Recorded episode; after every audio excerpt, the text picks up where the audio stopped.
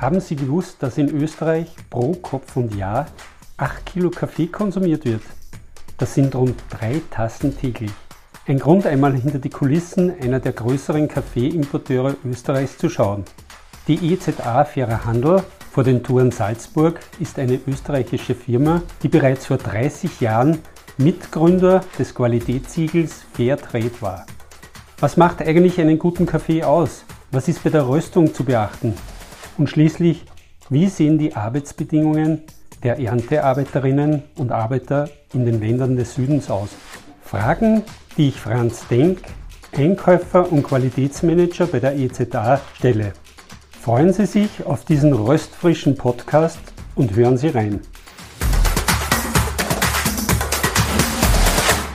Was Mann bewegt. Ein Podcast der katholischen Männerbewegung zu Themen, die Männer ansprechen.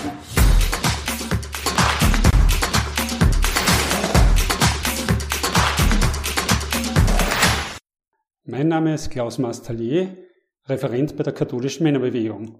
Als begeisterter Kaffeegenießer bin ich heute zu Gast in der EZA Fairer Handel GmbH in Köstendorf, 23 Kilometer vor den Touren Salzburg. Neben mir sitzt mein Gastgeber, Herr Franz Denk, der in der EZA für den Einkauf und Qualität für Kaffee zuständig ist. EZA ist übrigens die Abkürzung für Entwicklungszusammenarbeit. Hallo Herr Denk, danke für die Einladung. Guten Tag, Herr Masterlier, es freut mich. Gerne. Herr Denk, wie ist die Geschichte der EZA und welche Rolle spielt die katholische Männerbewegung dabei? Ja, der faire EZA ist der Erfinder der Pionier des fairen Handels in Österreich. Vor über 40 Jahren wurde die EZA gegründet in Österreich und die katholische Männerbewegung ist ein Gründungsgesellschafter der EZA. Und seit dieser Zeit wird Kaffee importiert und Handwerk. Woran erkennt man eigentlich einen guten Kaffee? Ich habe hier einen schon vor mir stehen, da muss ich gleich mal trinken. Also es gibt äh, verschiedene technische Merkmale wie Zubereitung von Grünen und so weiter. Das Wichtigste ist die individuellen Geschmacksnerven. Jeder muss seinen eigenen Kaffee finden, weil es gibt inzwischen ein sehr breites Angebot und jeder muss seine Zubereitungsart finden. Also die einen lieben den Filterkaffee, die anderen lieben den Espresso-Kaffee, die einen lieben einen reinsortigen Kaffee, also einen 100% Nicaragua, 100% Mexiko oder eine gängige Mischung, wie sie hauptsächlich angeboten wird. Entscheidend sind drei Kriterien. Das erste ist das Aroma, also der eigentliche Geschmack, den man im Mund bekommt. Da gibt es so verschiedene Noten wie nussig, schokoladig, gibt auch sehr viele unangenehme Noten. Das zweite Kriterium ist der Körper, der sogenannte Körper, das heißt, welche Fülle habe ich im Mund? Ist der Kaffee vollmundig oder entsteht so eine gewisse Leere? Also ist das der Geschmack einfach nicht kräftig, nicht rund? Und dann gibt es den sogenannten Abgang. Wie lange bleibt der Geschmack, der gute Geschmack hoffentlich, im Mund, am Gaumen, an den Geschmacksnerven? Das sind die drei Kriterien. Ist alles schwer messbar? Ist alles individuell? Und jeder muss sich so durchsuchen durch das Angebot. Wir sind sicher, dass in unserem Angebot für jeden, jeder Mann, jede Frau was dabei ist. Also so ähnlich wie beim Wein, mit einem guten Wein. Also Kaffee kann man in vielen äh, Bereichen mit Wein vergleichen, also diese Geschmacks, diese verschiedenen sensorischen Sachen und auch Höhe und Anbaugebiet. Und da ist das sehr ähnlich. Ja. Baut die EZA eigenen Kaffee an? Nein, also wir beschränken uns darauf, Kaffee von Kleinbauerngenossenschaften zu kaufen, in Europa rösten zu lassen und in Österreich zu vertreiben. Und wie wirkt sich diese Entwicklungszusammenarbeit auf die Arbeits- und Lebensbedingungen der Arbeiter und der, der, Angestellten aus und auch sozusagen auf das Anbaugebiet? Ja, also wir haben vor, ich bin über 30 Jahre jetzt dabei und ich konnte eben einige Genossenschaften 30 Jahre lang beobachten und erfüllt einen mit einer gewissen Befriedigung zu sehen, was in den 30 Jahren passiert ist. Also eine Genossenschaft, die hat, da, war, da waren nur ein paar Bauern organisiert, noch so halbwegs, die wollten was machen, wollten Kaffee zu fairen Bedingungen, das heißt zu Mindestpreisen verkaufen. Jetzt, nach 30 Jahren, ist der Unterschied gewaltig. Die haben ein eigenes Lager, eine eigene Aufbereitungsanlage. Inzwischen, wenn ich diese Leute besuche in Guatemala, spreche ich nicht mehr mit den Leuten von damals, sondern ich spreche mit den Kindern schon von denen. Das sind junge Damen, junge Herren. Also ich betone vor allem die Damen, weil der faire Handel ja auch äh, die, also die Gleichberechtigung beim Anbau sehr stark fördert und wir immer mehr Frauen auch haben, die Kaffee anbieten, war vorher eine totale Männerdomäne. Das heißt, die arbeiten, Frauen durften mitarbeiten, das Geld haben die Männer kassiert. Wir haben jetzt auch einen eigenen Kaffee von Frauen. Ne? Und man sieht also, wie die, diese, diese jungen Leute jetzt, die sind gut angezogen, die sind gut ausgebildet, die haben schon Schulen. Und die Kinder von den damaligen Bauern haben teilweise die Universität gemacht. Also da hat sich ein unheimlicher Wandel abgespielt. Gibt eigentlich die EZA vor, wie, wie die Kaffeebauern organisiert sind? Beziehungsweise wer sorgt da für Gerechtigkeit und Nachhaltigkeit? Also bis vor 25 Jahren gab es so relativ vage Vorstellungen, also Genossenschaft, Kleinbauern.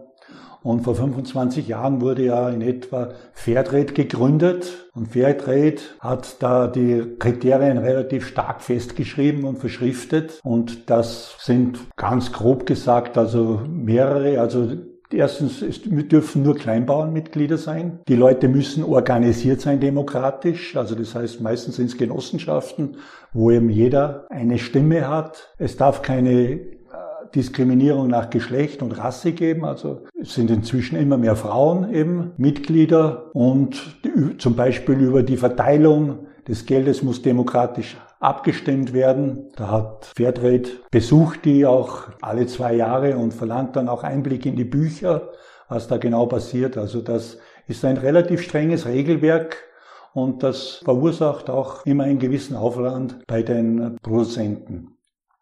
Gibt es eigentlich hier in Österreich in der EZDAS einen sogenannten Kaffeetester oder Barista, der dann die Qualität beurteilt?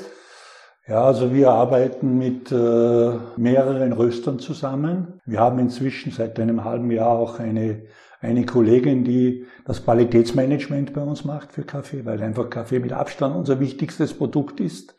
Wir arbeiten mit einem äh, sogenannten Q-Grader zusammen. Der ist bei unserem Röster angesiedelt.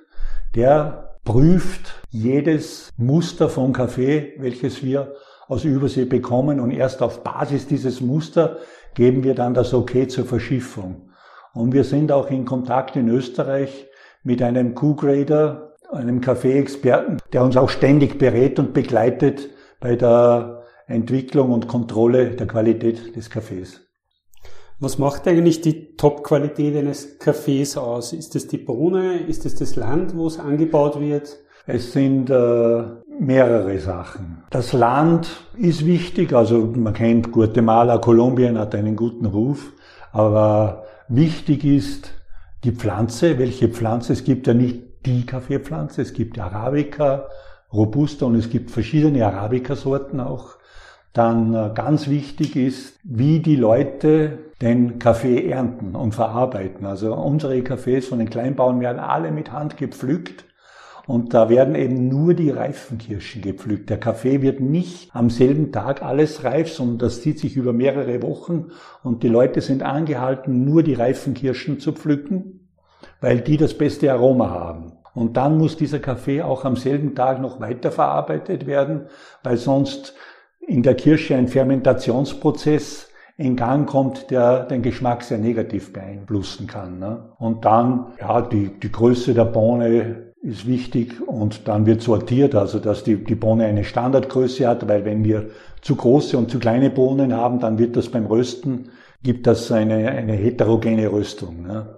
Und was ganz entscheidend ist, ist immer wieder, wir kommen wieder auf den Geschmack zurück, denn dieser Q-Grader, der, der misst das dann, der, der, da gibt's jetzt inzwischen seit zehn Jahren so diese sogenannten SCA-Kriterien. Da hat die Specialty Coffee Association of America einen Standardkatalog erarbeitet, wo die Kriterien drinnen stehen für guten Rohkaffee. Und wir kaufen nur auf Basis dieser Kriterien ein. Und unsere Kaffees müssen mindestens 80 Punkte haben und dann gelten sie als, Spe als Kaffeespezialität. Und welche Rolle spielt eigentlich das Wasser? Ja, das Wasser ist auch ganz entscheidend. Also wenn man Normalerweise sollte so ein, ein halbwegs neutrales Wasser verwendet werden. Wenn der Kaffee, wenn das Wasser zu hart ist, dann wird der Kaffee bitter. Also eher weich. Aber das hängt dann auch von der, sehr viel von der Zubereitungsart ab. Also wenn man Filterkaffee nimmt, dann ist das Wasser noch viel wichtiger, weil das Wasser sehr lange mit dem, mit dem Mahlgut in Kontakt ist. Aber an und für sich so pH-Wert 6, 7 ist also neutral ist an und für sich optimal. Welche technischen Geräte benötige ich jetzt als Privatperson, wenn ich einen guten Kaffee zubereiten würde? Oder, oder gibt es also No-Gos für den, für den Haushalt, wo man sagt, das, das geht überhaupt nicht? Ja, also es gibt heute, äh, kristallisieren sich zwei Zubereitungsarten so für den Hausgebrauch heraus. Drei kann man maximal sagen, zwei sind die wichtigsten. Das eine ist Filter und das andere ist äh, der Vollautomat und das dritte ist so diese italienische Schraub-Espresso-Kanne. Ne? Also beim Filter ist es wichtig, dass die Malung nicht zu grob ist und nicht zu fein. Wenn sie zu fein ist, verstopft der Filter. Wenn sie zu grob ist, dann kann das Wasser nicht diese ganzen Aromastoffe auslösen. Ne? Da ist es am besten, man kauft schon gemahlenen Kaffee, weil der in der Regel von der Industrie gut gemahlen ist. Also, aber es gibt Leute, die schwören, die schwören drauf und wollen sich den selber mahlen, geht auch.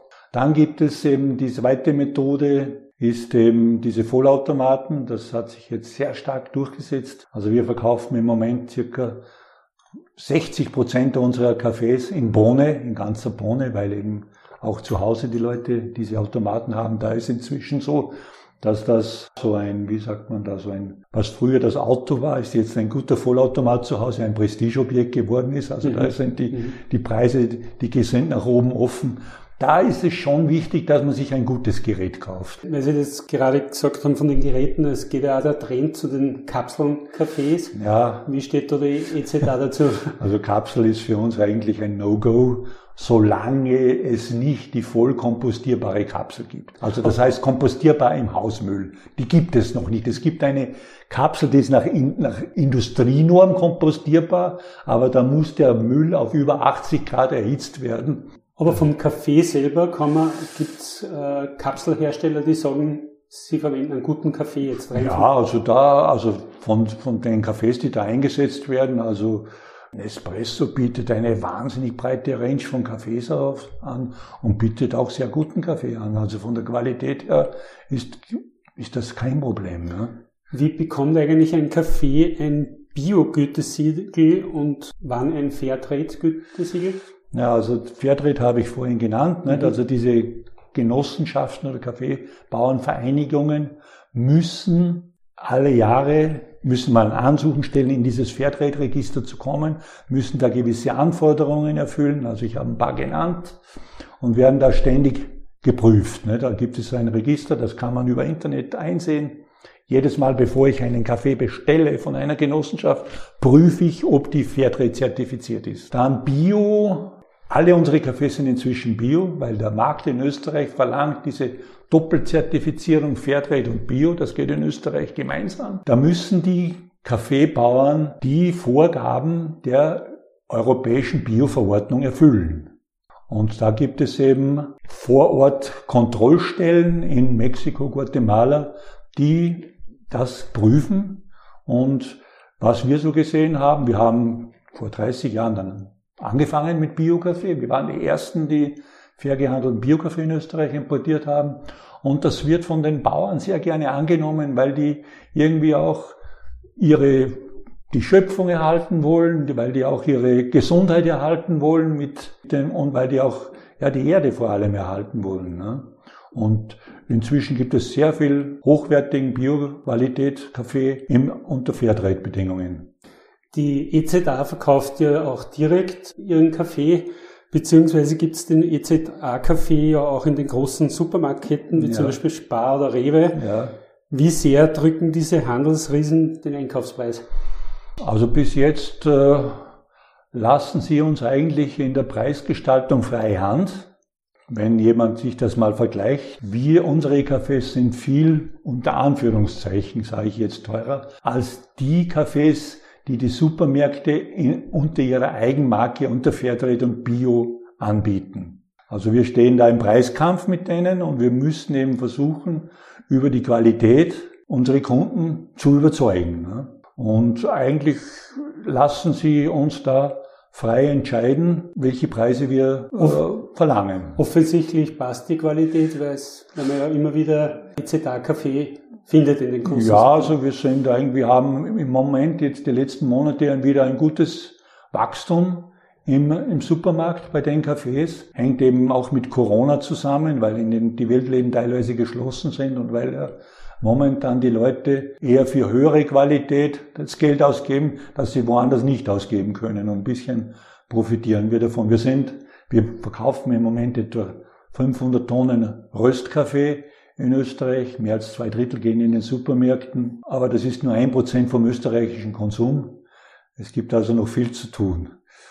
Ja, damit unser Podcast knackig bleibt, noch zwei Fragen zum Schluss. Die EZA verkauft ja nicht nur Kaffee. Ich sehe hier in Ihrem Büro Bio-Schokolade oder Modeaccessoires. Ja. In welchen Produkten oder Dienstleistungen will sich die EZA zukünftig vermehrt engagieren? Unsere, unter Anführungszeichen, Cash Cow ist der Kaffee. Und das ist auch unsere Visitenkarte. Also da müssen wir auf alle Fälle stark bleiben und äh, den Kunden laufend überzeugen, weil wenn du den Kunden einmal verloren hast, das dauert bis zu zehn Jahre, der hat dann eine Marke gefunden, die ihm gefällt und dann kommt er nicht mehr zurück. Also man, das ist ein, ein ständiges Bemühen um die Qualität, die ist nie fix. Kaffee ist ein Naturprodukt, das ändert sich mit jedem Jahr, ähnlich wie beim Wein.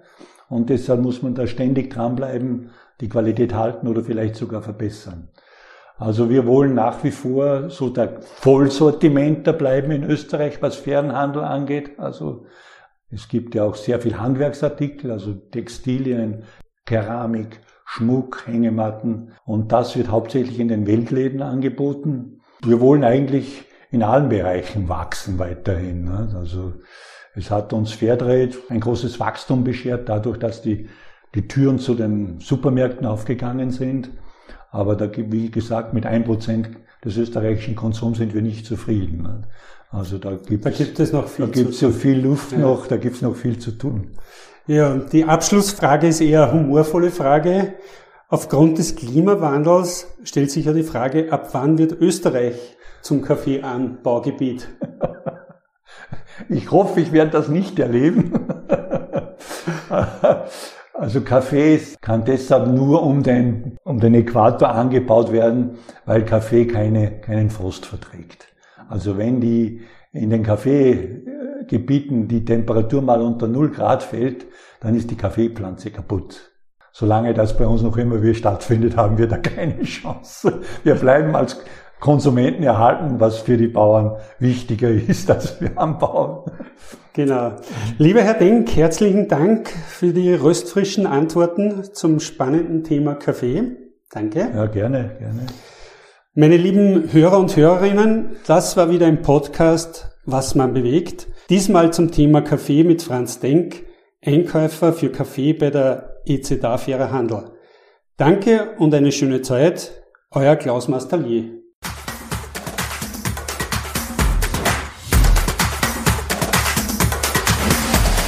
Danke fürs Zuhören. Bis zur nächsten Folge Was Mann bewegt. Euer KMB Podcast Team.